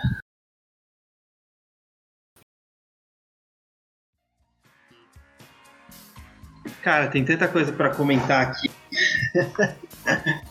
Vamos de novo por partes, né? É... Diferente dos X-Men dos Vingadores Fantástico, que não decidem as coisas na Terra uniformemente, né? Os, na galáxia o negócio é mais organizado, né? Você vê que o Império Shi'ar, o Império Kree, o Império Skrull, eles se reuniram para decidir uma coisa tão importante que ameaça o universo, que é a Força Fênix, né? Acho que isso é bem interessante, a gente vê isso em várias e várias outras revistas que a gente lê de saga cósmicas, de que o Império Shi'ar, o Império Kree e Skrull é, por mais que às vezes eles são é, inimigos, rivais, é, invadindo um território do outro, eles têm isso, decidir as coisas que ameaçam a, a, a, existência em conjunto, até porque, teoricamente falando, não tem como enfrentar essas três raças juntos, né? Eu acho bizarro o, o, o lance do duelinho, né? Tipo, eu entendo é, essa questão, quando o Xavier fala que ele estudou o, o Império Shiar, né? Foi uma coisa até que você mencionou no começo, que isso é importante, o período que ele passou no Império ele estudou o, a cultura deles, e aí quando ele a Lilandra fala que tem que matar a Fênix, ele desafia ela para um duelo de honra, né? Que é uma coisa que ela não pode usar, até tem uma palavra para isso, e aí ela não pode recusar, então ela tem que aceitar, mas os outros dois impérios. Os outros dois impérios até comentam que os humanos eles meio que é, incômodos, mas geralmente os heróis humanos, né? Eles acreditam que eles cumpririam a palavra, mesmo que os X-Men perdessem, é, eles entregariam sim a, a Jean Grey a Guarda Imperial Shi'ar, teoricamente mais poderosa do que o, os X-Men, né? E isso se prova na, na batalha. Ah, eu acho que tem a, a preparação para a batalha também é como que cada um dos é, membros dos X-Men estão se sentindo em relação a isso, né? Mostram todos eles, mostra o Noturno, mostra o Anjo, o Anjo até comenta que ele de forma que, é, é que a gente estava comentando na edição anterior, né? Se ele estava participando de alguma equipe ou não, acho que aqui ainda não. Né? Nessa época ainda não, ele tava, até comenta que estava sendo o bilionário Warren Morton por muito tempo, e fazia tempo que ele não se portava como anjo, né? Então até, até fora de forma ele comenta isso pro noturno. E aí a gente vê todos os outros como eles estão se sentindo. E temos ali o, o lance do, do, do Ciclope, né? Quando ele tá pensando que. So, sobre toda, toda essa situação, né? E a Jean Grey ela fala que o, o, elo telepático deles ainda continua existindo, né? Eles ainda estão com esse elo telepático e eles declaram ali o amor a Maçanita de novo. Você vê os dois juntos e o Ciclope meio que mostrando que vai ficar com ela até o final. Que quando você lê exatamente esse quadrinho, né, antes de começar a página, que termina com o Ciclope beijando a Jean, automaticamente me rememorou a capa, né, de, da, da edição. Que você vê que a edição, que a capa, eles estão, o Ciclope e a, a, a Jean Grey se segurando, né? Um outro com a roupa toda rasgada, e você sabe que vai dar merda nesse duelo que provavelmente os X-Men vão perder, né? Que é o que acontece. Aí eu, eu cito alguns duelos individuais. É, primeiro que o Wolverine cai na casa do Vigia, né? Uma hora ele é, ele é acertado por alguém, ele cai na casa do Vigia e o, o Vigia dá um, chega pra lá nele, né? Não tem como lutar contra um ser também. É, provavelmente deve ser algum ser que tenha força gigantesca, o Vigia. Ele tira o, o Wolverine de lá de dentro. E eu cito o duelo do Colosso e Gladiador, né? Um duelo mais voltado à força física, um lutando contra o outro. E no final, o, um prédio, né? Um, uma, uma construção cai sobre os dois. E aí levanta o gladiador com a, a roupa toda rasgada, mas ele levanta e tira o Colosso de lá de dentro, né? É, é legal perceber que mesmo a Guarda Imperial lutando ali para acabar com a Jean Grey, tem o lance deles também serem honrados e verem os X-Men como aliados, até pela saga da origem da Fênix, que eles lutaram lado a lado para salvar o universo, né? É, essa batalha do Colossus é muito boa e eu gosto muito tanto da do, do, do tempo que é tomado para mostrar a preparação para a batalha, né? É, principalmente desse, desse tempo que é tomado para preparação da batalha, mas eu gosto também da batalha. E mostrando o peso que os X-Men estão sentindo naquele momento, né? E a preocupação que eles estão, eles estão todo, todos muito, tipo, em choque, né? O próprio Noturno fala que ele, ele tenta fazer alguma brincadeira consigo mesmo e ele fala, tipo, não adianta, eu não, eu não, eu não tô num, num humor para brincadeiras, é, a situação é muito pesada. Então essa construção é, é, muito boa. E até o fim também continua se construindo a questão, uh, a questão da, do, da tensão sexual, né? E que a gente vê, por exemplo, mostra o Wolverine peludão seminu também lindão. É, mostra o Fera tarado quando chega um, um, alienígena e fala que ela tá ali para servir ele no que ele quiser. Ele fala, ele fala, inclusive vou até pegar aqui a tradução. Você vai fazer de tudo pro, pro Fera. Não, ele tá tarado aqui, mano. Não posso fazer nada. O cara Cadê? tem uma coisa com alienígena, né? É, então. é, ele, ele tem uma predileção, digamos assim. Eu tô folheando minha revista da, da Abril aqui, ela tá despedaçando. Ela tá, as páginas estão prestes a se desintegrar, tal qual a Fênix ao final da história, tá ligado?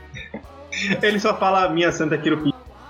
Então, mas eh, não tinha minha Santa Quirupita ainda nessa época, porque isso foi na série animada. Ele fala, ai minha Santa Paramércia. Quem que é Santa Paramércia, tá ligado? Em inglês ele fala Jitters and Gitters, eu acho, não lembro agora. Mas enfim, o... É, essa questão da tensão sexual tá até o fim. A Jean Grey uh, retoma o traje de Marvel Girl dela, né? O traje da segunda geração.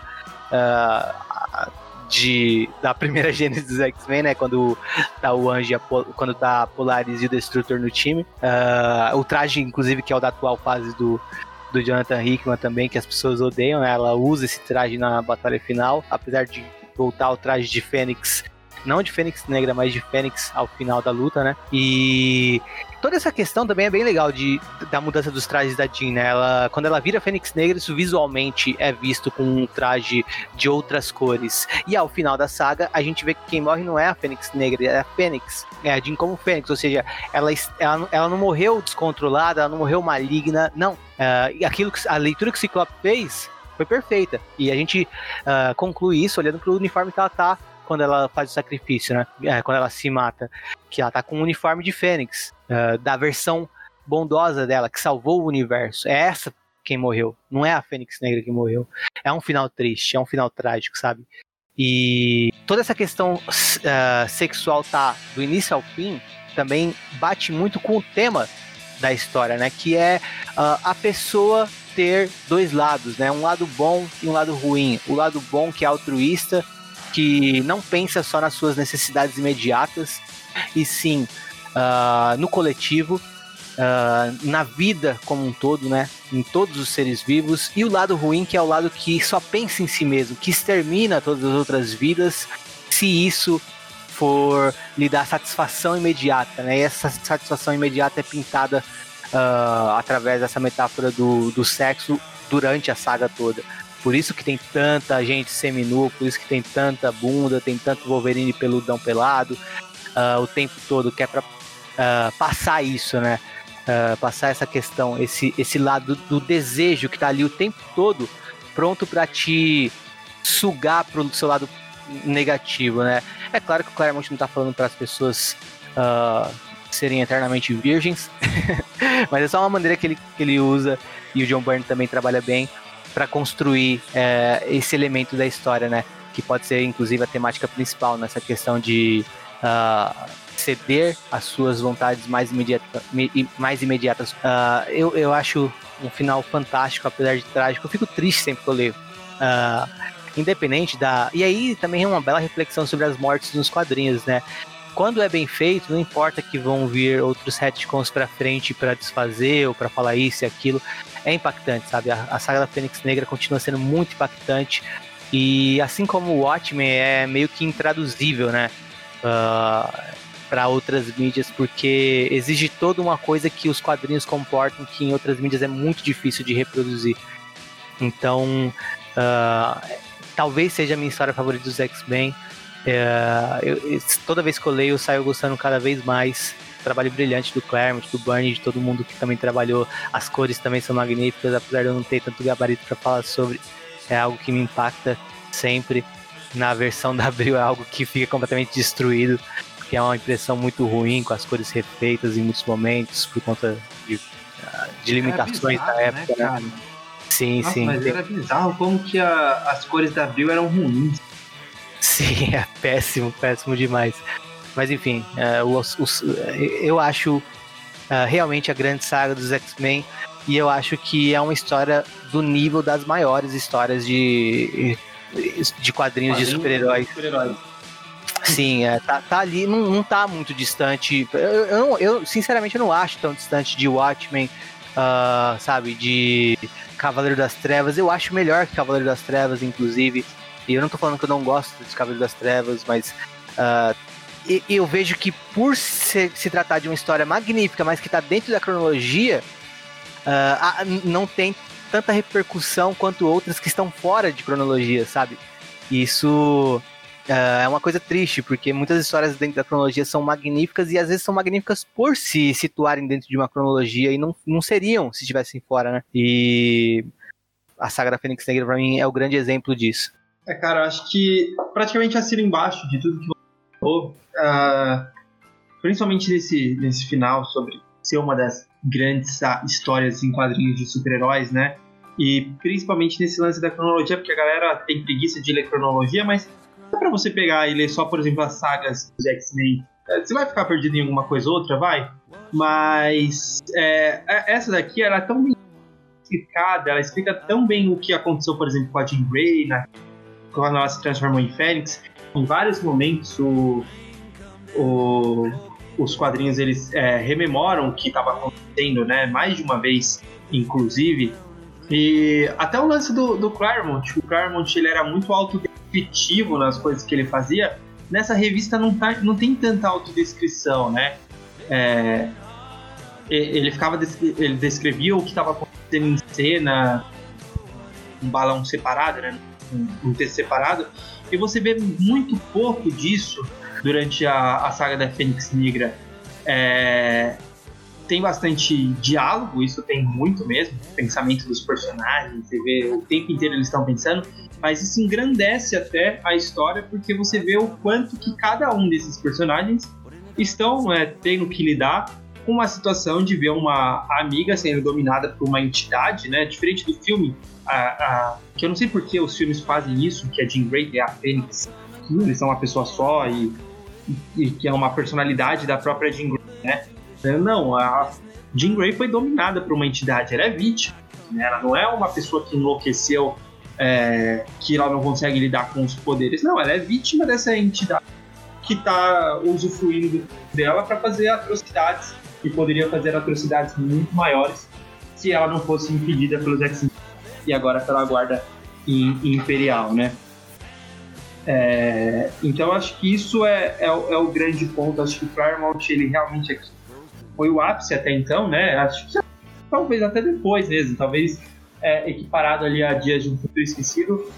Mas eu ainda prefiro a saga da Fênix Negra do de um Futuro Esquecido ou as outras sagas que venha que o, que o Claremont veio a, a escrever depois, porque eu gosto de praticamente todos os personagens, eles estão aqui é, caracterizados com, no sentido que eu mais gosto. Essa é a Tempestade que eu mais gosto, o Noturno que eu mais gosto, o Colossus que eu mais gosto, o Wolverine que eu mais gosto, e assim, Ciclope, Jean Grey, é, o, o, o, Ciclope, né, a Jean Grey tem um lance de que ela está sendo dominada, então o tempo inteiro ela está sendo vista como várias, com várias personalidades, então você fica numa ambiguidade de gostar ou desgostar, o que é mais um mérito. Gostar ou desgostar dela, né? O que é mais um mérito ainda da, do, do roteiro do, do Claremont. E como você falou, acho que o John Byrne, cada, cada cena, cada peso que você vê, até a preparação, tem, tem uns quadrinhos assim, até que você vê, por exemplo, uh, tem uma hora que o Wolverine joga o Colosso depois que a Jean Grey se, na, durante a luta, depois que a Jean Grey ela se volta a ser a Fênix Negra, né? O Wolverine pega o Colossus em forma de humano e joga ele na, na Fênix, né? E o Colossus se transforma em metal e aí dá um soco na Fênix. É uma coisa simples, até nessas coisas simples é tão bem preparado, tão bem desenhado, quatro, cinco quadros ali, que você vê o peso que tem do soco do Colossus indo na da Fênix, né? Então é, é, é tudo fantástico, tudo grandioso e com um ritmo bom, né? Realmente, como você falou, você é dividido em três partes, né? Você tem a primeira parte com uma introdução, que é uma história mais voltada para para Kit Pride e a, e a Cristal. Aí você tem a, a metade ali, que é o Clube do Inferno tentando se apossar da Jean Grey até o momento que ela escapa. E aí você tem essa conclusão, que aí já vira uma coisa mais épica, uma oficial ali deles lutando contra os, o, a Guarda Imperial Shi'ar. Então, é, a, a, até na questão de você pega para ler, você consegue ler sem se cansar, porque em cada um dos, dos seus arcos tem um começo, meio e fim, e tudo bem trabalhado, tudo bem explicado. É, inclusive, para quem não leu as histórias anteriores, tem recapitulação em mais de uma, sabe que é Jean Grey tem uma entidade que está ali se apossando do corpo dela. Você só precisa ter um pequeno background mesmo de quem são esses personagens. Até então, por exemplo, você mencionou Batman, Cavaleiro das também precisa ter é uma história separada fora da cronologia, mas você precisa ter um background de quem é o Batman e quem é o Superman, pelo, pelo menos. Então aqui você só precisaria ter um pequeno background de quem é o Wolverine, a Tempestade, o Noturno. Pegar, ler um, um encadernado da Fênix Negra e te divertir muito. Eu praticamente considero também uma das maiores histórias de quadrinhos que já foi feita. É, o, isso que você falou das recapitulações que o Claremont faz, é, na saga da Fênix Negra principalmente, elas são muito orgânicas. Não parece uma coisa de tipo, ah, droga, preciso fazer uma página explicando o que aconteceu antes. Uh, deixa eu colocar aqui porque o editor pede, sabe? Não, tipo, ele consegue encaixar bem nas histórias. Por exemplo, uh, tem uma delas que é quando o Ciclope encontra o anjo, e aí ele, o Ciclope conta pro anjo o que aconteceu na edição anterior, uh, ah, para caso um leitor que começasse dali soubesse o contexto da história, sabe? Então é, aqui ela também é, é não, não, é perfeito nesse sentido, né? Algumas coisas ficam um pouco repetidas nessas, nessas recapitulações para quem está lendo na sequência, mas há de se entender também, né? O, o veículo, né? A mídia que tá que, que a gente está vendo aqui, né? Que é, é, precisa desse tipo de coisa, principalmente na época que não tinha internet, né? Para para sempre trazer leitor novo e acomodar ele. E, e, e a questão do, do Claremont ser ver, verborrágico, né, exagerar nos textos, eu acho que da saga da Fênix Negra, eu diria só que é, isso acontece mais, uh, ou de uma maneira que incomoda um pouquinho, quebra um pouquinho o ritmo, quando a Fênix está causando lá, destruindo a, nas duas, na, na primeira edição que a, que a, que a, que a Fênix começa a ficar maligna e envolve outros núcleos, né? É, os Kree, os Crew, uh, mostra outros universos. Ali, ali ele escreve um pouquinho além da conta, mas no geral eu sinto que toda a fase do Claremont com o Bernie o Claremont é muito menos verborrágico do que ele seria depois e até do que ele era antes com o Cochran. ele consegue dosar muito mais. Eu acho que talvez, não sei se o Burnie também controlava um pouco isso no uh, não colocando espaço para ele colocar a palavra quando desenhava, sabe? Mas eu vejo que o Claremont é muito mais equilibrado, né? Essa reclamação que o Claremont geralmente Uh, que geralmente apontam para o Claremont, eu acho que na fase dele com o Burnie uh, não é tão assim, sabe? Não é tão pesado uh, quanto é em outros momentos. Então, eu acho que também eu concordo com você que o ritmo é o ritmo é, é, é perfeito, sabe? É, eu, eu sempre sempre que eu leio a saga da Fênix Negra, eu não consigo ler outras coisas. Eu começo a ler ela, eu vou até o fim. E eu não consigo também dar muito intervalo, eu não fico cansado. Eu não fico tipo, ah, tá bom, depois eu continuo, sabe? E tem outras fases muito boas nos quadrinhos e que estão um pouco datadas hoje em dia que me fazem, me, me cansam um pouco, sabe? O Demolidor do Frank Miller, por exemplo, eu adoro, mas eu não consigo ler. Na mesma pegada que eu consigo ler a fase do Claremont do Burn nos X-Men. Então, uh, o ritmo é muito bom. Eu recomendo para qualquer pessoa, mesmo que sejam pessoas que não costumam ler histórias dos anos 70, 80 e tem assim um, uma certa uh, pré-indisposição com essas histórias que achem mais datadas. Eu não, eu não consigo falar que a história da, da, da, do, da Fênix Negra ficou datada, eu não acho. Eu acho que ela funciona muito bem, essas nove partes que a gente comentou aqui hoje funcionam muito bem para é, em qualquer momento e acho que vão continuar funcionando no futuro também. Eu talvez esteja sendo bem exagerado, mas eu acho sim um pouco atemporal essa, essa história aqui. E aí na, tem a edição 138, né, que a gente não vai comentar, mas uh, ah, para você que leu a Saga da Fênix recentemente não leu a edição 138, em alguns encadernados não tem ela, né?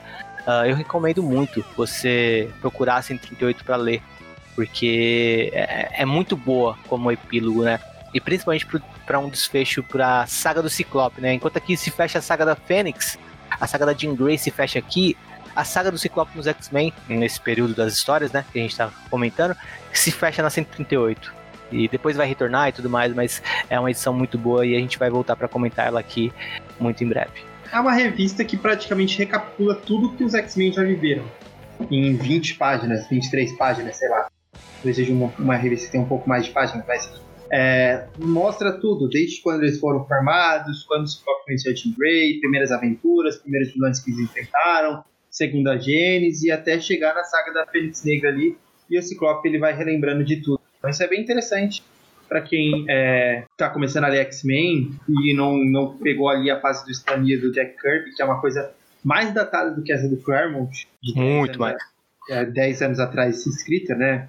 Mas é muito, mas muito mais datado assim. E até é difícil ler essa fase. Então, para quem não quer ler, quando chega nessa edição, recapitula tudo, é bem legal. Fica também a dica que existe também a revista X-Men Grand Design do Ed Piscor também, que recapitula bem o que aconteceu durante a, a fase que era do Stan e do Jack Kirby, mas até com as retcons já. Então ele usa ali as retcons até para escrever melhor a, a história do, do X-Men Grand Design E assim terminamos o nosso episódio sobre a saga da Fênix Negra. Mas agora que concluímos ali a, a segunda parte das histórias originais da Fênix, nós vamos aproveitar e lançar uma sequência de episódios sobre a, a, personagem. Então, na semana que vem, nós vamos falar sobre o filme, né? O X-Men Fênix Negra, esse último que lançou. E aí, na semana seguinte, falaremos sobre a terceira temporada da série animada, onde também tem uma adaptação da, das sagas da, da Fênix. E para fechar, faremos um episódio dedicado à Força Fênix, onde chamaremos convidados para falar uma conversa, né? Fazer uma conversa mais aberta sobre histórias envolvendo a entidade cósmica. E explicaremos mais sobre a mitologia e os convidados comentarão sobre as sagas da Fênix e também vai ter uma, várias recomendações de histórias com a Força Fênix para além dessa fase clássica aqui, que é a origem da Fênix no corpo de Jean Grey e a Fênix Negra.